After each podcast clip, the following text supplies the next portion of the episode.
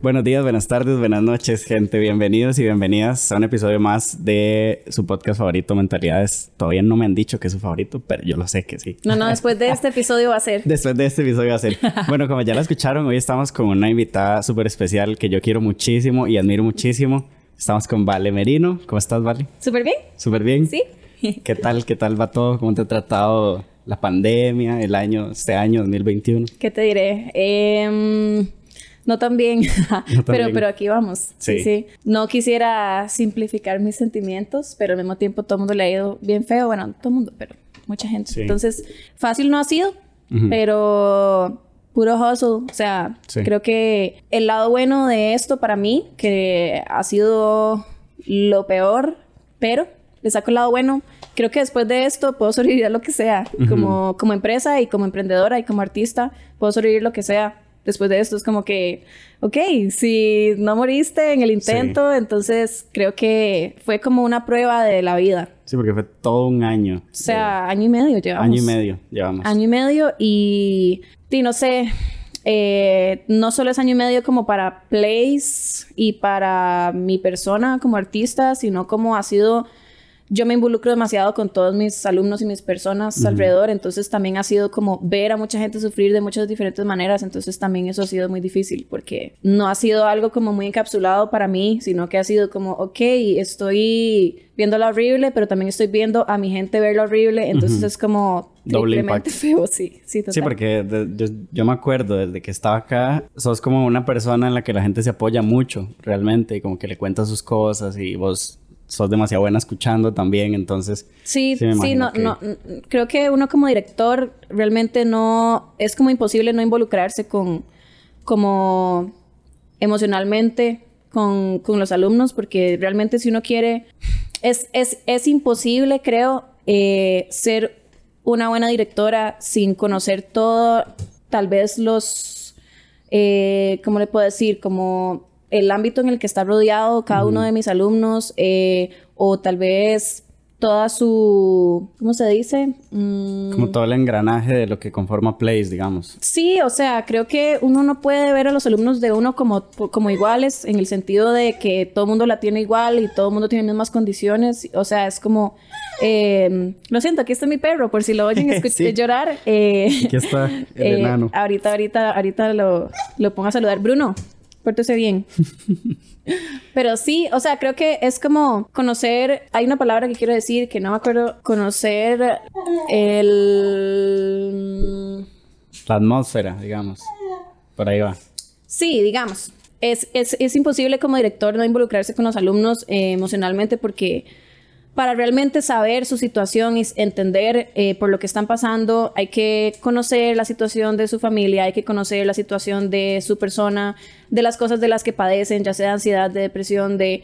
Uno no puede no saber esas cosas porque si no es como ser de piedra, o sea, es como yo no puedo nada más decir como no, todo el mundo por igual, eh, aquí esas son las reglas de place y chao, sino que para mí es mucho más que eso, realmente eh, creo que cada persona es una excepción y que creo, creo que cada persona merece como ser escuchado y conversaciones de horas en, donde, en donde escucho sus, sus puntos de vista y, y, sus experiencias y cómo se sienten y con base a eso yo puedo eh, buscar la manera de poder ayudarlos por medio del baile y por medio de la dirección como directora. Yo no puedo nada más decirles qué hacer y ya. No, O sea, para mí no es así. Entonces, eh, uno se llena de toda esa energía y pues por un lado es demasiado lindo y reconfortante porque veo mucha gente crecer, pero también a veces es como cansado porque eh, a veces uno se pone de último, ¿verdad? Entonces estoy pensando en todo menos en mí, entonces creo que eso ha sido como bastante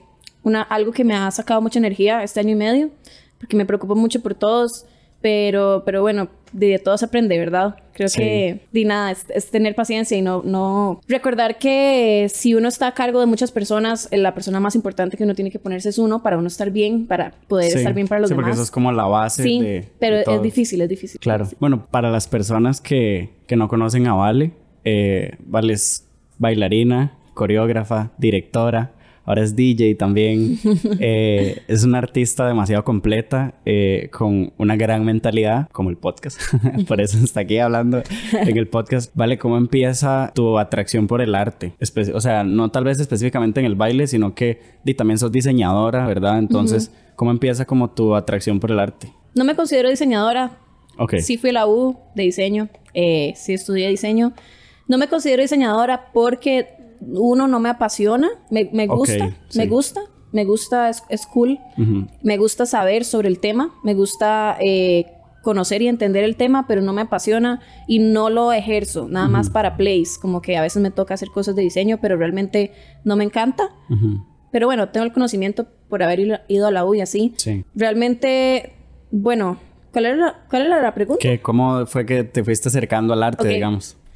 Yo creo que sé desde que tengo memoria que yo soy artista. Es como siempre lo supe y tengo la bendición de que mis papás siempre fueron muy abiertos en esa parte, como que nunca vieron el arte como algo malo, más bien eh, desde que vieron que me gustaba como dibujar, bailar, este, escuchar música más que cualquier otra cosa, sí me, sí, a pesar de que ninguno de los dos son artistas, hicieron su parte con tratar de escucharme cuáles son, eran mis gustos y me metieron en un montón de cosas probando hasta que encontré el baile, encontré otras cosas, estuve, he estado en de todo, este, y tuve muchas etapas, pero eso me ayudó mucho como a explorar mi mente creativa, porque creo yo que realmente nadie está destinado a hacer una sola cosa en su vida, eso es algo que yo pienso, ya sea una persona artista o no, creo que todo el mundo tiene muchas cualidades que pueden explotar y eh, gracias a que mis papás fueron como muy abiertos en eso, me metieron en muchas cosas, entonces exploré muchos lados míos y por eso me gusta hacer muchas cosas. Yo no podría solo bailar, yo amo bailar, pero no podría solo hacer eso. O sea, realmente yo necesito manifestar mi creatividad de muchas maneras. Entonces,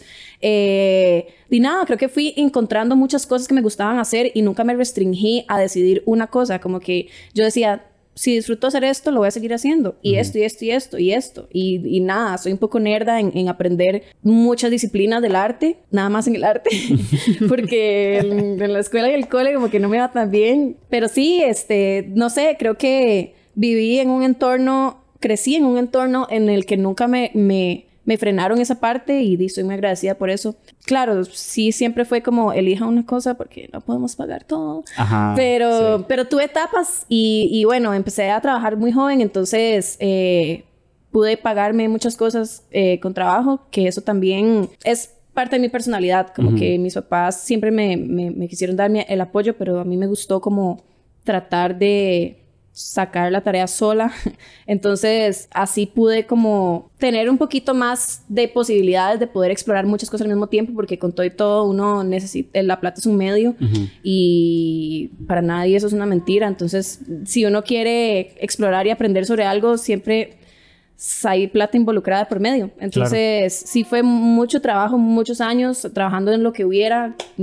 Trabajé esto en una tienda de ropa. ¿En serio? Sí. Ay, eso no lo sabía. Sí, no mucha gente lo sabe. Pero sí, este era estar de pie como nueve horas al día. Sí, muy cansado. Sí, este, pero di nada, yo agarraba lo que me saliera. Digo, hay una diferencia entre estar de pie nueve horas al día en una tienda atendiendo, ¿verdad?, clientes a estar nueve horas de pie por bailar, digamos. Sí, o, mezclando. Yo a veces, o sea, a veces estoy en un set de música y pasan tres horas y yo, oh, wow, pasan yo, ¿cuánto fijo yo como una hora? Y yo, wow, ok, es la tercera hora, creo que es hora de descansar. Pero sí. yo creo que eso pasa cuando uno se dedica a cosas que le gustan, no solo en el arte, es como realmente la gente encuentra la felicidad cuando deja todos los estigmas y decide hacer lo que le hace feliz porque lo hace con muchas ganas y mucho gusto. O sea, es como realmente em, yo creo que, como, ¿cómo lo puedo decir? Es como nunca trabajar. Sí, es lo que dicen, ¿verdad? Como Sí, es muy, muy cliché, o sea, decirlo, pero... de lo que te apasiona y nunca tendrás que trabajar. Y literal, literal es así. De hecho, creo que soy muy workaholic y tengo como muchos problemas de que no descanso nunca por lo mismo, porque me gusta tanto lo que hago y me gusta tanto como thrive, o sea, como este ver resultados y que nunca descanso y entonces eso también no está bien, pero prefiero eso que vivir amargada en un trabajo de 8 a 5, o sea, como que esperando con ansias ese salario porque es lo único que importa, es como al final a mí me pasa más bien al revés, es como que a veces cuando uno recibe un salario por algo que uno realmente le gusta hacer, se siente como un premio, o sea, es como, como, oh, wow, esto es, acabo de, no sé, poner música para la gente y la gente bailó y la pasó increíble y, y me pagan, es como, ¿qué? O sea, suena como un sueño, pero realmente creo que no, no solo en el arte, cualquier persona que se dedique a lo que sea, que realmente disfrute lo que hace, esa plata va a ser como demasiado, se, se siente bien, o sea, es como... Vos siempre has sido como demasiado determinada, recuerdo como en conversaciones que hemos tenido así en la vida, ¿verdad? Que vos me contabas como, es que si yo voy a hacer algo, o sea, como que tus papás te decían, ok, dele durísimo al baile, pero si lo va a hacer, tiene que hacerlo como excelente, ¿verdad? Así. Y siempre has tenido como esta determinación. Con, esta, con esto que te estoy diciendo, quiero preguntarte qué tan difícil fue tomar la decisión de arrancar una academia, o sea, de abrir una academia. Mm. Como es Place, ¿verdad? Que no, no te miento, no fue, no fue difícil. No fue difícil. No, como que... Tomar la decisión no fue difícil. No, o sea, cuando empecé a pensar como yo descubrí Vamos a ver, no toda mi vida supe que iba a ser director de una academia, que iba a abrir una academia. Sí sabía que quería un negocio propio porque por mi personalidad me gusta, me gusta ser mi propia jefa. O sea, es algo que disfruto. Y yo dije, bueno, de ahí, si no me gusta tener un jefe, tengo que trabajar muy duro para ser mi propia jefa porque eso es más trabajo. O sea, es como... Es más difícil y todo, pero a mí me, gusta, me hace sentir mejor y realmente es mi personalidad. O sea, soy Leo, yo necesito ser la voz. lo necesito. Entonces, eh, vi nada, tomar la decisión no fue difícil. Como que yo dije, ok, quiero tener un negocio, no sé qué. Eh, desde pequeña tuve mis negocios, hasta a veces vendía pulserillas, hacía pulserillas y vendía en la escuela y así. Qué cool. Y es como que siempre me gustó como hacer lo mío y como, ¿verdad? Moverlo. Pero cuando descubrí que me gustaba dar clases, porque no, no me lo esperaba, o sea mi mamá es profesora y tengo varios tíos profesores y tengo como muchos familiares, pero nunca me lo había considerado hasta que una profe, una, una ex profe, que fue como la primera que vio como potencial. en mí, Lesha, de hecho. Lesha. Ella es como una mamá para mí. Ella me vio y supo como que yo tenía algo y ella no sé cómo, pero supo. Y yo tenía como 13 y ella fue como usted de fijo, de fijo, usted puede ser coreógrafa y profesora. Y yo ni, no, ni sabe ni nada de mí, ni yo sabía nada de mí y ella supo como todo mi futuro en una clase. es como que fue como la segunda o primera clase que recibí con ella y ella me dijo un montón de cosas. Y ahí como que me encendió algo y yo dije, qué loco, ok, ok. Y mm, cuando tenía 17, casi 18, me recomendó una academia. Y nada, empecé a dar clases. Ajá, Leisha fue la que Leisha fue la que me abrió esa puerta. o sea, ella fue la que la que hizo que sucediera, porque ni siquiera me lo había considerado. Yo bailaba y me encantaba, pero nunca había dicho, qué chiva dar clases. Como que nunca me había pasado por la mente. Ella me recomendó y mi primer pensamiento fue, uy, una platilla extra, ¿verdad? sí, Yo, yeah, yeah, ok, de fijo, qué cool, ok, me mando. Y empecé y dije, wow, esto me gusta demasiado, me gusta demasiado. O sea, como que nada más me encantó. Entonces, eh, como tal vez dos años después de dar clases, empecé a pensar, la verdad, quiero hacer esto demasiado. O sea, quiero, quiero que mi negocio involucre ser profesora y dar clases y dirigir, etcétera. Entonces ahí decidí que iba a ser profesora y directora de una academia y la verdad es que nunca pensé como, uy, no, qué difícil, o sea, como que nada más dije, voy a hacerlo.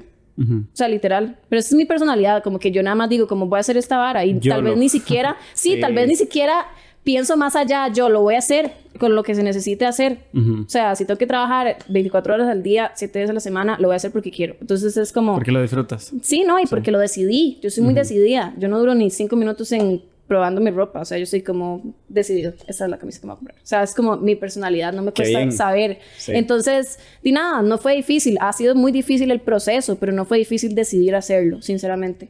También por eso cuando la gente me pide como consejos de eso, yo siempre digo, uno sabe si uno quiere eso, uno lo sabe y si lo duda mucho, mm, no sé, como que si lo piensan demasiado y lo dudan y no sé, tal vez explore más. Y, vos, y, vos, sentís que, que, digamos, esta capacidad de decidir así como al momento es parte de que vos te autoconoces demasiado bien o, o como que vos escuchas mucho como esa intuición o ese sexto sentido. Creo que sí. Creo que creo que creo en mi intuición demasiado.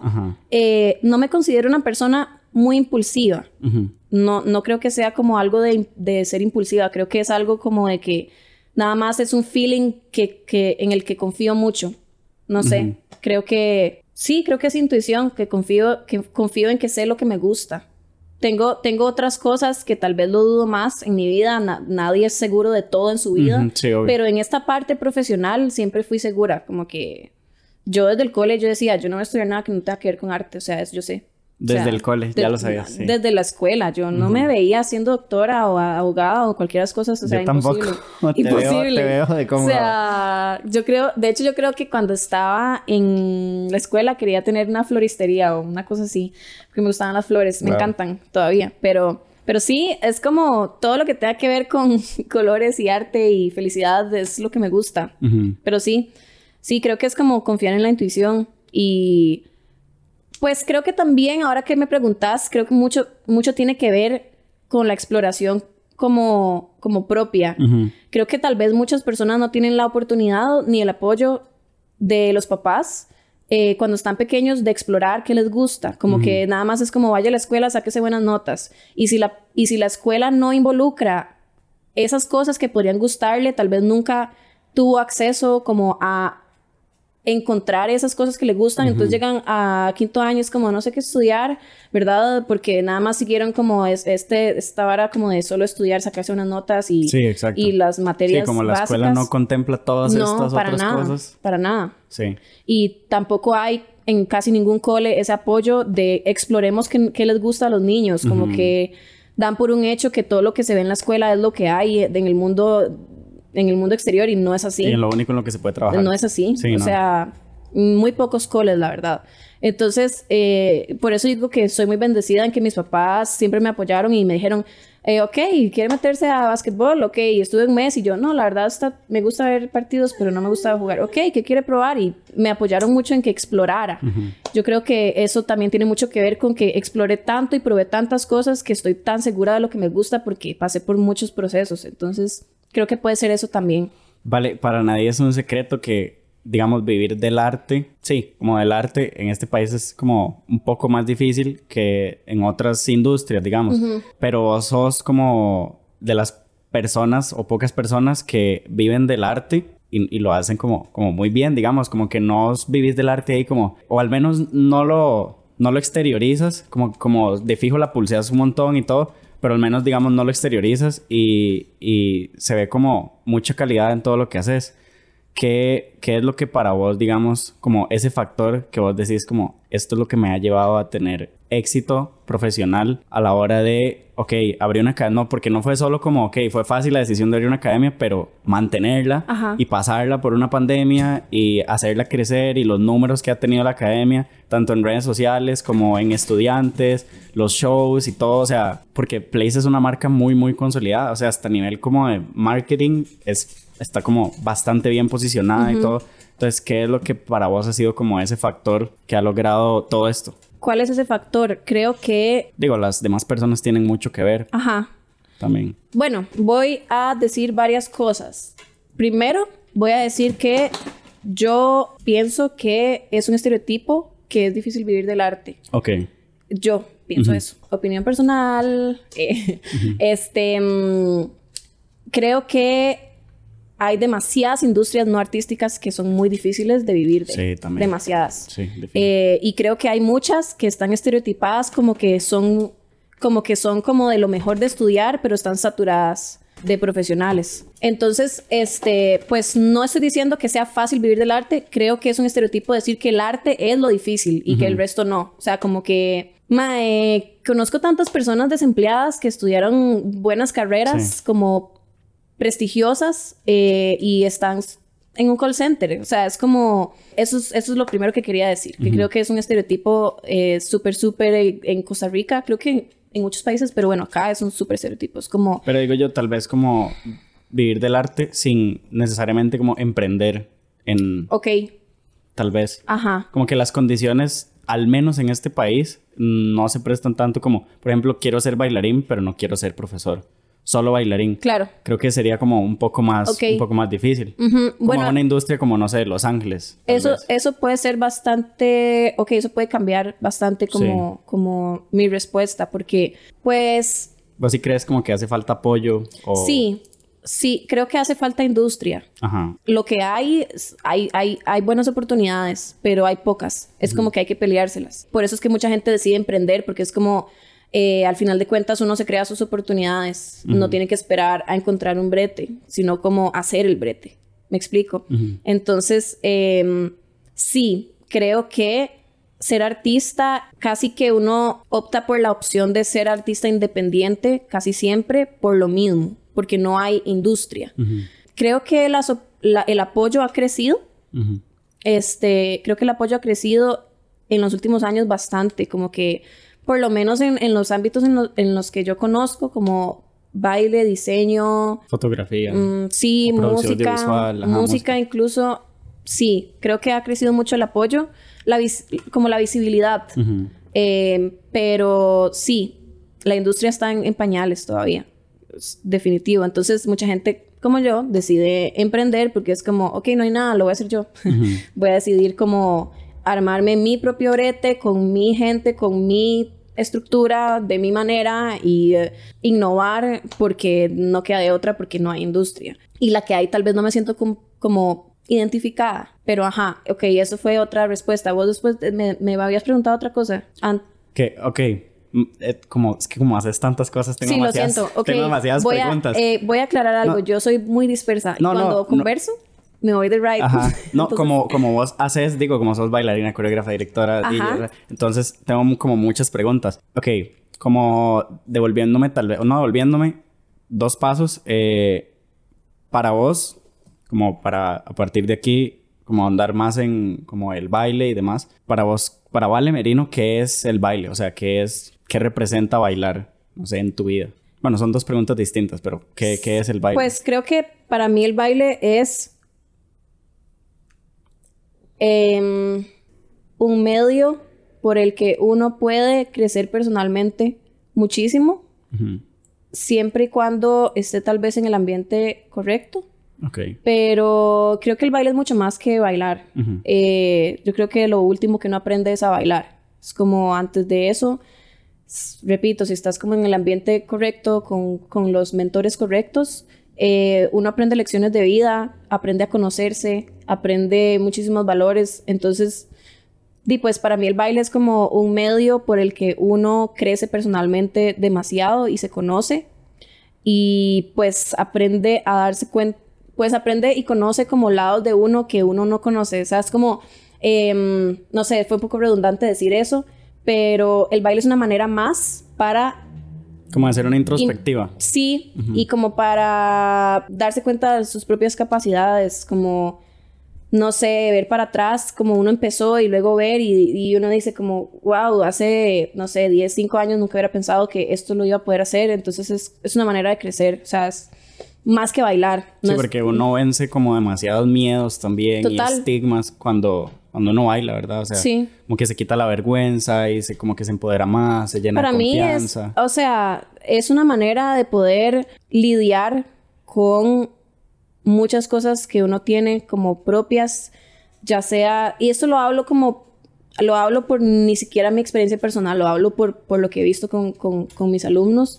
Em, es una manera de poder lidiar con ansiedad, de poder, tal vez para muchos, demostrar a las personas que están a su alrededor que son capaces de mucho más de lo que se imaginan, porque también, desgraciadamente, tengo demasiados alumnos que mm, su familia no cree en, en nada del arte ni nada de estas cosas. Entonces, eh, el hecho que logren cosas y que pasen la familia de estar súper súper en contra de lo que están haciendo a cinco años después aceptarlo, apoyarlo, porque lo he visto, he visto sus cambios Me de mentalidad total. eh, es- o sea, hablar con papás que son súper cerrados y tener paciencia y en el transcurso de unos años ver dónde, está, dónde están felices por los logros de sus hijos, por algo que ni siquiera aceptaban, es como, eso es el baile, es, es, eh, cambia la vida de las personas. Entonces, para mí no es bailar, o sea, bailar es como lo, lo que uno hace, pero es, es el medio para llegar a estas otras cosas que son mágicas. O sea, es como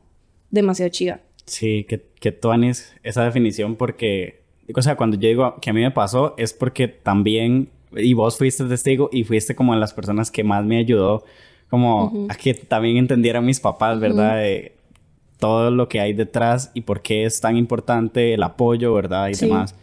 Por eso eh, te digo que es imposible no involucrarse con los alumnos. Por supuesto. Porque digamos, pues te, te, te, con, tu, con tu permiso te pongo de ejemplo que, que, que este, este cambio de mentalidad para tu familia no fue mm, algo como de un día para otro, número uno, y número dos, involucró yo hablar con ellos por teléfono eh, horas, eh, involucró sentarnos a conversar demasiado, involucró yo darte miles de consejos y hablarte sobre la paciencia y sobre confiar en el proceso en que ellos van a aceptarlo en algún momento. Y no, no puedo, por eso es que no puede solo ser director y exigirle a los alumnos que entrenen y ya, porque no, no, esa no es la única manera. Es, es, imposible.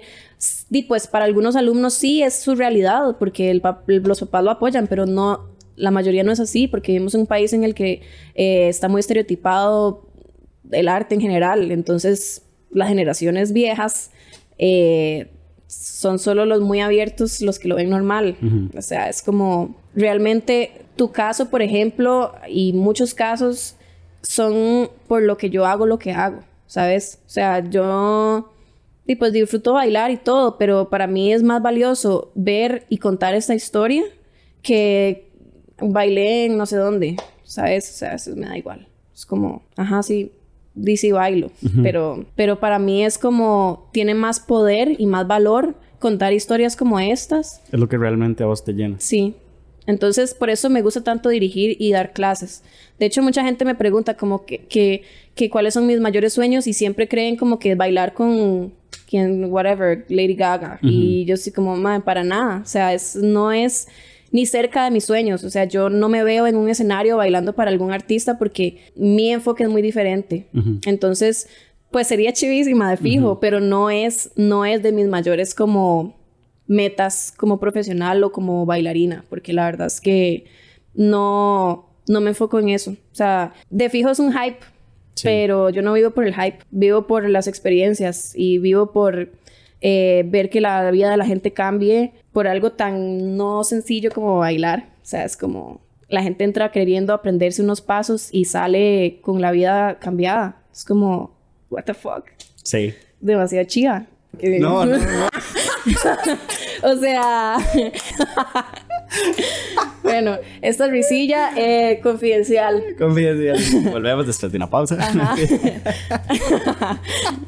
Qué bueno. Ay, lo que iba a decir era como muy, como muy, como muy personal, Nagger, y, ya, y ya me desvié, no mentira. Que justamente eh, yo, o sea, hablando de mi caso, digamos, agradezco demasiado como que vos seas así. Y también no sé si podría hablar como por muchas personas porque un día esto se estaba como haciendo como la... lo siento. Ahí suena un gato que a veces viene aquí y Bruno lo odia, lo siento. Y Bruno lo odia. ¿Cómo se llama el gato? Eh, se, llama, Place. Se llama Place también, sí, cierto. o sea, fue una broma, obviamente fue una broma y quedó así. O sea, como que alguien dijo, no me acuerdo quién, fue como, pongámosle al gato Place siempre viene. Tiene años. Y, nada, eh, Bruno lo detesta. es que el mal lo enhacha. Sí. O sea, el, gato, lo enhacha. Ok. Le hace así. Entonces Bruno lo detesta. Lo. Ah, con razón. bueno, ya, ya, ya. Sí. No, lo que estaba diciendo es que un día estos estaba... O sea, me puse a pensar como... Como en mi vida. Nada que ver. Como haciendo esta introspectiva, ¿verdad? Y lo quiero decir aquí, o sea, como que lo quiero hacer público, porque es algo que nunca te he dicho, pero te lo voy a decir así como ya oh más de, entre nosotros, sí, de fijo. Como que el año pasado, en la pandemia, fue como un año muy difícil para muchas personas, ¿verdad? Incluyéndome. Entonces, como intentando dentro de un proceso psicológico, como ver mi vida hacia atrás y como intentar ser agradecido por las cosas que había pasado y no enfocarme tanto como en lo malo que estaba pasando en ese momento, sino que a veces es bueno como ver hacia atrás, como para ver eh, justamente eso, ¿verdad? Como las cosas que he ido logrando y demás. Y yo digo, vos me diste como la oportunidad de entrar a la compañía y como me di a conocer en, el, en el baile acá y así tuve también como mi primer este como contrato con una academia y empecé como a dar clases y a partir de ahí fui haciendo como el dinero y Alicia en el País de las Maravillas y como todas estas otras cosas, ¿verdad? Y como los trabajos que teníamos con la, con la compañía y demás. Entonces así fue como yo fui reuniendo el dinero y el año pasado, el día de mi cumpleaños, yo me fui para Europa tres meses. ¿verdad? Pero yo me fui con el dinero que había hecho durante, desde que empecé a, como a trabajar en baile, desde los primeros hasta ese momento. Entonces yo, y yo le decía a mi mamá, recuerdo, yo le decía como, más, ¿qué hubiera pasado si yo no hubiera entrado a Place? Probablemente, o sea, yo le estaba, digamos, estaba en, en un muelle en Lisboa, en, en Portugal. Y yo estaba solo viendo, porque me fui solo, digamos, a mochilear. Y entonces estaba así, como a- viendo el atardecer en, en, el, en el puente. Y entonces llamé a mi mamá y entonces era, fue como un momento como muy personal. Ajá. Como que yo lloraba y lloraba y entonces como que yo le daba gracias a ella y no sé qué. Y yo le decía como, May, ¿sabes qué? Yo creo que yo no estaría aquí si no hubiera sido por Vale también. Ay. Como que de fijo, yo siempre he sentido como esta gratitud, digamos, con vos, porque has sido como, como muy condescendiente con los alumnos, siempre los has escuchado. Por eso te decía ahora, es como parte de, de tu Sí. personalidad, digamos. Pero bueno, cambiando de tema. Qué lindo, Ale. Qué bueno y qué reconfortante. Sí, Es como que, fijo, se sintió delicioso irse tres meses con plata hecha por bailar. por bailar. Y no solo eso, digamos, mi primer carro, que me lo compré también como con mi dinero, fue como con dinero que hice bailando. Claro. Entonces, muchas cosas que he logrado han sido como gracias al baile. Y si yo me pongo a ver cómo fue que yo llegué a todas esas cosas, fue como de la audición que hicimos como en marzo del 2016, 17. O sea, fue, fue una vara como que eso fue como un parteaguas en mi vida, como un Alejandro antes y un Alejandro después, Ajá, ajá. digamos. Pero bueno, te agradezco mucho.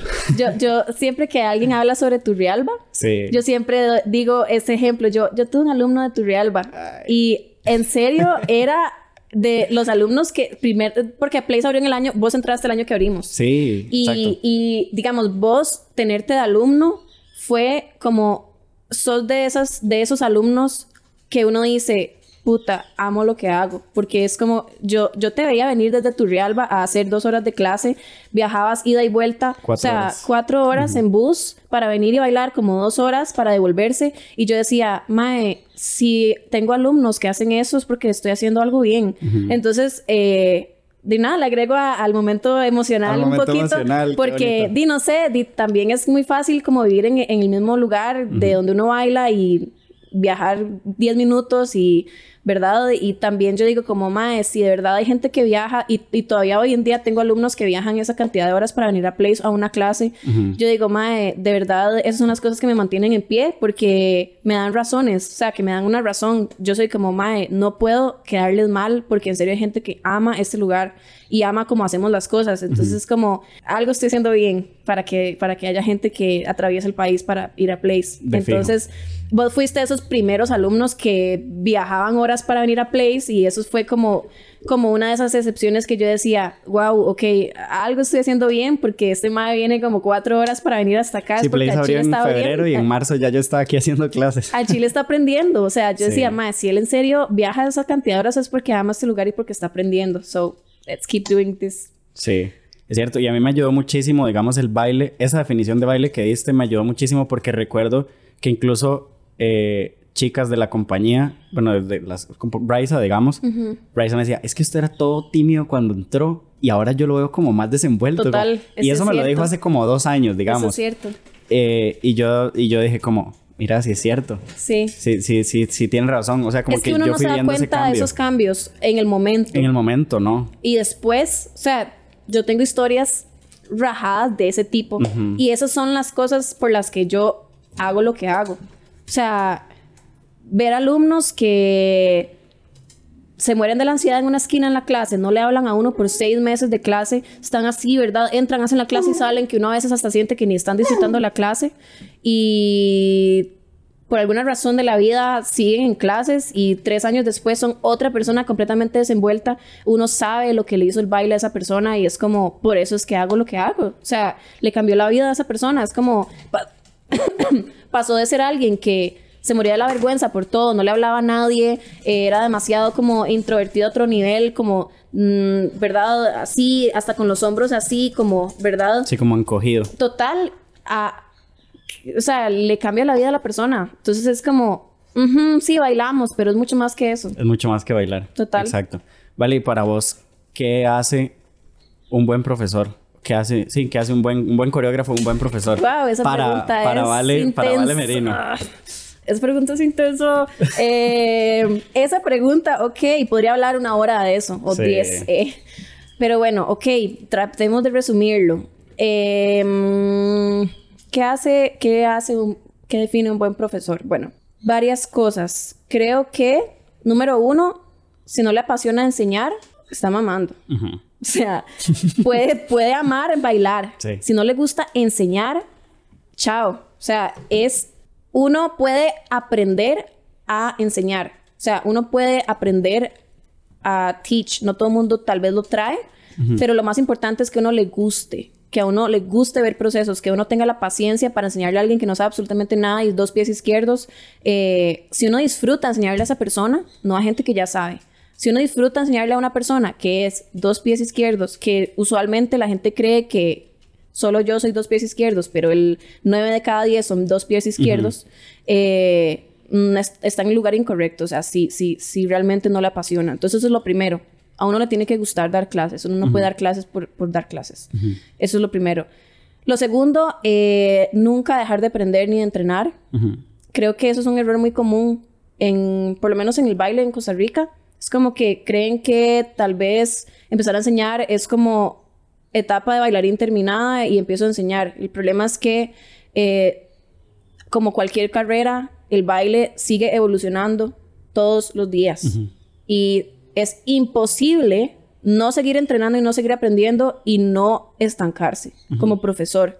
Entonces, también pasa mucho, pasa, le pasa a muchas personas que es como, em, eh, sí, estaba con X profe, pero después de un tiempo me aburrí o después de un tiempo sentía que ya no crecía. Y puede que el profe fuera bueno, o sea, puede que explique bien, pero si ese profesor no sigue creciendo, eh, los alumnos llegan al nivel del profe. Y después de eso, ¿qué pasa? O sea, es, es, es imposible que uno no se exija crecer más, porque si no, si uno realmente enseña bien y si uno le enseña todo lo que no sabe a los alumnos, ellos le van a alcanzar a uno. O sea, es como imposible que no. Sí, ya no sé qué más enseñarle porque Exacto. le enseñé todo lo que sabía y no seguí actualizando. Exacto, y o sea, es como realmente es esencial. Creo que es parte de la ética de muchas personas, porque por ejemplo antes de la pandemia yo daba clases y sí, o sea, sí estaba haciendo clases como en muchos lugares, pero y este año en pandemia que me preguntaban, pero no sigo dando clases y yo no, porque es que ya no me estoy entrenando. Entonces es Ajá. parte, por ejemplo, para mí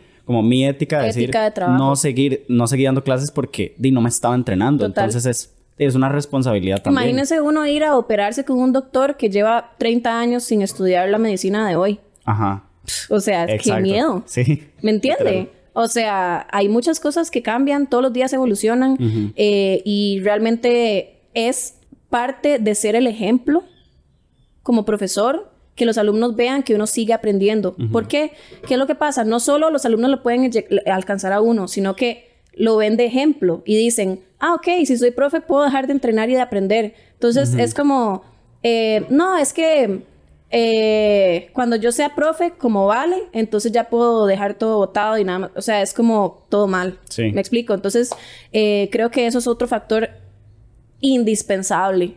Nunca creer que lo sabe todo porque es imposible saberlo todo. O sea, es como más bien estás perdiendo tiempo si no estás siguiendo aprendiendo porque hay demasiadas cosas que no sabes.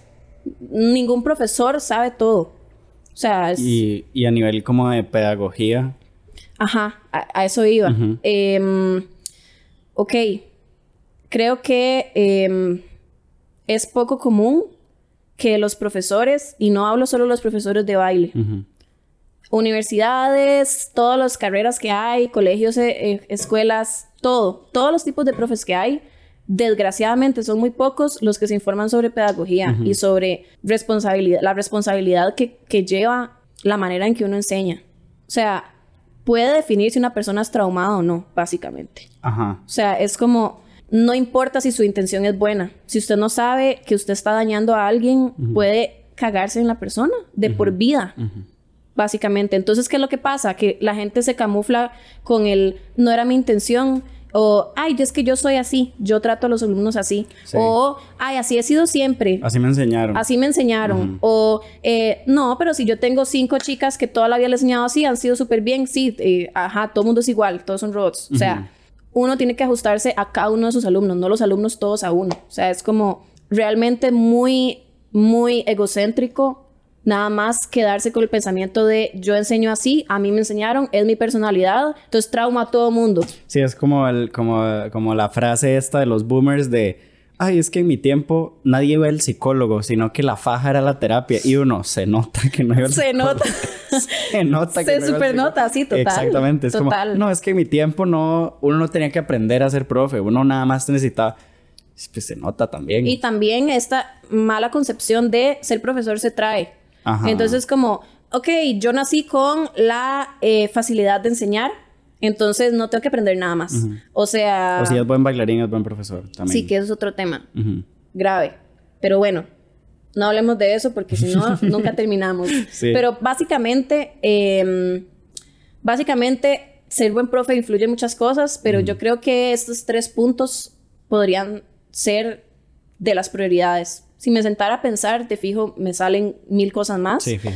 Pero yo creo que eh, podría atreverme a decir, opinión personal también, opinión personal, que es más importante tal vez un profe un poquito restringido en su baile, como que tal vez no es el mejor eh, a nivel de bailarín y que tal vez tampoco sabe demasiado, pero si es un excelente líder y un profesor, una buena, persona que sabe tratar a las personas, que es sensible con sus alumnos, yo creo que es mejor este que el profesor que tal vez sabe demasiado y pues baila súper bien y sabe de baile, pero anda traumando a todos sus alumnos, tratándolos mal y cambiándoles la vida con una gritada, humillando a todos, o sea, enfrente de todos. O sea, es como, creo yo que yo prefiero profesores con ese cariño y esa sensibilidad.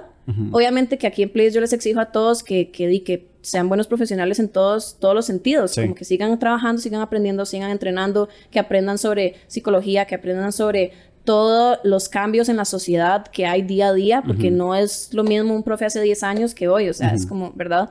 Pero sí, eh, yo creo que la parte pedagógica está muy poco hablada, muy poco conversada, muy poco eh, expuesta y muy poco criticada también. Sí, eso de los cambios que pasan en la sociedad es demasiado importante porque tiene que ser un profesor, digamos, que sea abierto a la diversidad, que no sea eso racista. Iba Un ejemplo, el, lenguaje inclusivo. Ajá. O sea, eso hace unos años, unos añitos, era irrelevante. O sea, como que nadie sabía del tema y no era algo de lo que se hablaba, tabú y etcétera. Y ahora creo yo que es esencial entender y saber lo que está pasando y los cambios que hay en la sociedad y la gente que está gritando ayuda. Como, hey, esta, este grupo de gente siempre ha existido, por favor escúchennos, ¿verdad? Es como, eh, somos visibles, existimos, somos más de los que te imaginas, ¿verdad? Entonces, de hecho, a principios de este año tuvimos eh, un conversatorio súper lindo con Era, tal vez algún día lo puedes entrevistar, él sabe mucho sobre el tema y estudian todos los profes y todo el staff de Place y salimos de un montón de dudas y conversamos del tema y creo que eh, ese es el granito de arena que uno puede poner como que eh, sentarse y aceptar que uno no lo sabe todo, que la sociedad cambia y que hay cosas que uno tiene como que ceder y entender que... Sí, que mi realidad no es la única. Mm, exacto, y que solo porque toda la vida ha sido así no quiere decir que está bien. Es como Mm, no sé, realmente, realmente creo que, creo que hay mucho trabajo en general para todas las academias, incluyendo Place, todos los profesores del país, en el lado pedagógico y en el lado de aceptación como de todas las minorías y de visibilizarlas. O sea, visibilizarlas y no hacerse el que no existe. Claro. O el que yo aprendí así, o el que no, no, nunca ha venido a mi clase alguien así. O sea, es como... Por supuesto. You don't even know. Explico. Sí, porque muchas veces no, no alzan la voz tampoco por, por un miedo de... Sí, total. De ser discriminados, digamos. Y al final, y al final uno está, uno, está aportando a eso, a, esa negatividad de que se sigan escondiendo y que, ¿verdad? Que no se sientan visibles. Por supuesto. Sí, sí, total. Vale, y para cerrar, bueno, casi para cerrar, para vos, ¿qué hace un bailarín profesional profesional? Eh, los valores que tiene. porque realmente eh, vos podés ser un bailarín súper bien formado técnicamente, que si vos no tenés ética de trabajo, eh, responsabilidad, este, solidaridad con el equipo de trabajo, si no sabes trabajar en equipo, si no sabes seguir instrucciones, eh, si tienes el ego enfrente, si, o sea, los valores son todo. Yo prefiero trabajar con alumnos o bailarines que, que tienen los valores aquí top y que tal vez pues ahí están, ahí están, que tal vez todavía no, no, no, no, no son en su máximo, en su máximo, tal vez todavía no han llegado a su máximo técnico, pero si tienen sus valores muy claros y son personas como bien puestas sobre el piso, o sea, como que tienen los, los, pies sobre la tierra, eh, siempre todo va a salir súper bien. O sea, todo va a salir súper bien porque son personas en las que uno puede confiar en que el trabajo se va a hacer bien. Claro, es que la parte técnica se aprende y es como más sencillo de limpiar. En cambio, la parte de humana. O sea, que, que, entonces, si uno, si uno contrata gente por talento, no sabes si te vas a topar con gente impuntual, gente irresponsable, irrespetuosa, etc. Es como realmente darle, darle más importancia a, a los valores que a a ver, no quiere decir que ah, nos vamos al extremo, ¿verdad? No es como que, ok, tiene los valores increíbles y no sabe nada, entonces lo pongo a bailar. No, ¿verdad? Sí, nada, tiene que ser un balance. Nada blanco o negro, sí, obvio. Pero, pero sí, yo, de hecho, de hecho, aprovecho, aprovecho para hacer un comentario. Eh, sé que he sido muy criticada por, em, por ser un poco cerrada o no sé, ser un poco como que solo place. Eh, ay, es que ella solo contrata a los de Place para sus trabajos. ¿Cómo voy a contratar a alguien que no sé ni conozco su contexto, no conozco si es una persona responsable, no conozco si es una persona respetuosa, no conozco si este, va a llegar a todos los ensayos puntual, no sé, no sé, eh, no sé qué tipo de, de educación tuvo, en, ese sentido. Yo prefiero trabajar con los que conozco, con los que están en las clases aquí dándolo todo, demostrándome todos los días que se merecen esos trabajos y darle los trabajos a ellos, que al fin de cuentas también ellos están apoyando mi casa, mi proyecto Place, creen en Place. ¿Cómo va a contratar a alguien por fuera solo por su talento? Es como, ajá, yo sé de fijo, hay demasiado, demasiado talento en Costa Rica. De fijo que yo podría decir, mae, ta, ta, ta, ta, ta, usted, usted, usted, usted, espectaculares, pero no me la puedo jugar. O sea, es como, si no te conozco, no te puedo contratar. Y esa es mi manera de ser, pero así me ha ido muy bien, porque realmente pongo como, primo, como, como prioridad. apoyar a los que me apoyan, apoyar a las personas que se merecen esos trabajos a nivel de valores, porque me han demostrado mucho respeto, porque me han demostrado eh, que su pasión por bailar es real, que no son personas arrogantes, que respetan a sus compañeros, que saben trabajar en equipo, que proponen. O sea, eh, esa, es, mi manera de ser y súper sorry, not sorry, como que yo voy a seguir siendo así. Entonces... Eh, es la forma en la que te ha funcionado. Sí, y pues sí digo que así es en casi todas las industrias. Aunque mucha gente arda, le arda y digan como, ay, todo es por, por em, ¿cómo se dice? Argolla. Argolla. Pero es que muchas veces no, a veces sí, a veces sí. Pero en un caso como el mío no es argolla. Es, así funciona. Uno no va a contratar a alguien que no conoce y que se puede cagar en el trabajo de uno. Entonces, eh, sí, Así, así es, esa es la realidad. También, digamos... En Los Ángeles es así, en la, industria de baile de Los Ángeles es así. ¿Por qué crees que los bailarines andan persiguiendo a, sus, a los coreógrafos que, quieren que les den trabajo, los andan persiguiendo en todas las clases que, dan. Es como este coreógrafo eh, da clases en tal, tal, tal lugar. Voy a ir a todas para que me vea, para que me conozca, para que sepa quién soy. No como voy a ir a audicionar y que me vea y soy el mejor. Eh, o sea, muchas veces así no funciona. O sea, ¿qué? Vas a audicionar en medio de 500 personas. Y todos son increíbles. Y todos son increíbles. ¿Y qué te va a hacer sobresalir? Todos estos días son increíbles, pero a este lo conozco, ha ido a mis clases y es increíble persona. Ese lo voy a contratar. Así es la vida. Entonces, ajá, dejo eso por ahí. Qué bien. qué bien, qué bien. Eh, nada, vale, muchísimas gracias. Gracias a vos, Ale. Muchísimas gracias por, por, por todo el conocimiento y todas las de fijo. Lo siento. Eh, esto se llama Podcast eh, Mentalidades featuring Vale Merino y Bruno. Y Bruno. Sí, porque lo ocupaba comentar. Qué bien, Sí. qué bien. Gracias, Bruno Vale, está a de vos. acuerdo. Gracias a vos. Me gusta esto que estás haciendo. Me gusta que estés exponiendo talento, que estés eh, compartiendo lo que haces, al mismo tiempo compartiendo con... Vamos a ver, vos compartes lo que haces en redes sociales y además compartís lo que las personas que entrevistas Hacen. hacen y las expones y eso es muy valioso porque pues creo que a veces es difícil como además de enfocarse en el brete de uno Ujú. de, de exponer lo que uno hace yo comparto algunas cosas que hago en redes pero o sea no tengo tiempo para estar todo el día publicando todas las cosas que hago porque Ujú. es que si no mm, di no sé me clavo en el celular es como a veces uno necesita como do the work y no tanto como mostrarlo y Sí. esto es como sentarse y conversar y hablar un poco.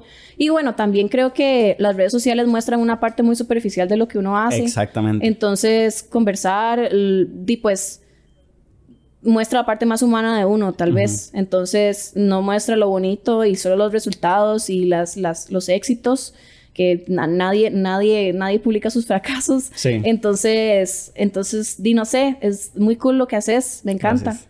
No Gracias. pares de hacerlo. Demasiadas gracias. Sí, yo desde hace cinco meses para acá, mi perfil de Instagram al menos, y bueno, y todas las plataformas que tengo, ya no se tratan de mí. Se tratan de Alejandro conversando con conversando con vos, con, con Joti, con, con todos ellos eh, y ellas. Entonces, di, es como, como eso, ¿verdad? Y a mí, no sé, de un tiempo para acá me di cuenta como que me gusta muchísimo conversar con la gente, igual escuchar como... di, yo me voy nutriendo de todo, Claro. entonces también como que la, la mente se me va abriendo muchísimo. Total, total.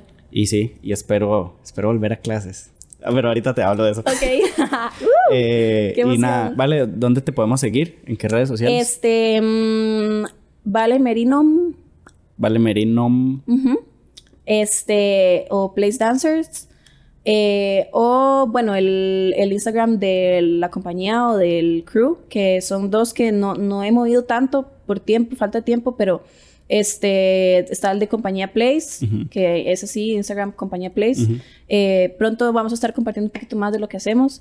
Y Repin Place, que es el, de, el del crew. Entonces son como esos cuatro, cuatro Instagrams cuatro En cuentas, Insta. ajá, que, que ahí compartimos todo. Y en YouTube también Place Dancers.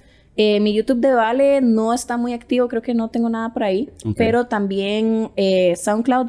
Ahí Ajá. tengo mis mixes de DJ. No hablamos mucho de ella, pero va a haber un segundo episodio. Ok, ok. Sí. Do- parte 2. Parte dos, de fijo. Queen V. De sí, es que Queen V es como mi, mi alter ego. Ok. Entonces, eh, yo, yo soy Vale Merino, pero tengo un alter ego que es Queen V, que es como la que mezcla. Ajá. Y, y me pueden encontrar en SoundCloud. Ahí estoy subiendo mixes. He subido solo dos, o sea, he compartido solo dos, pero próximamente voy a compartir más. Entonces, por ahí pueden ver mi trabajo también Te fijo. en la música. Qué bien, qué bien. Muchísimas gracias, Vale. Gracias a vos, Ale, y gracias a todos los que están. A todos los que llegaron hasta acá, eh, les mandamos un fuerte abrazo y muchísimas gracias por escuchar el episodio completo. Eh, ayuda muchísimo que le den a todos los botones, like, dislike y comentar y todo, menos el botón de denunciar porque me tumban el canal.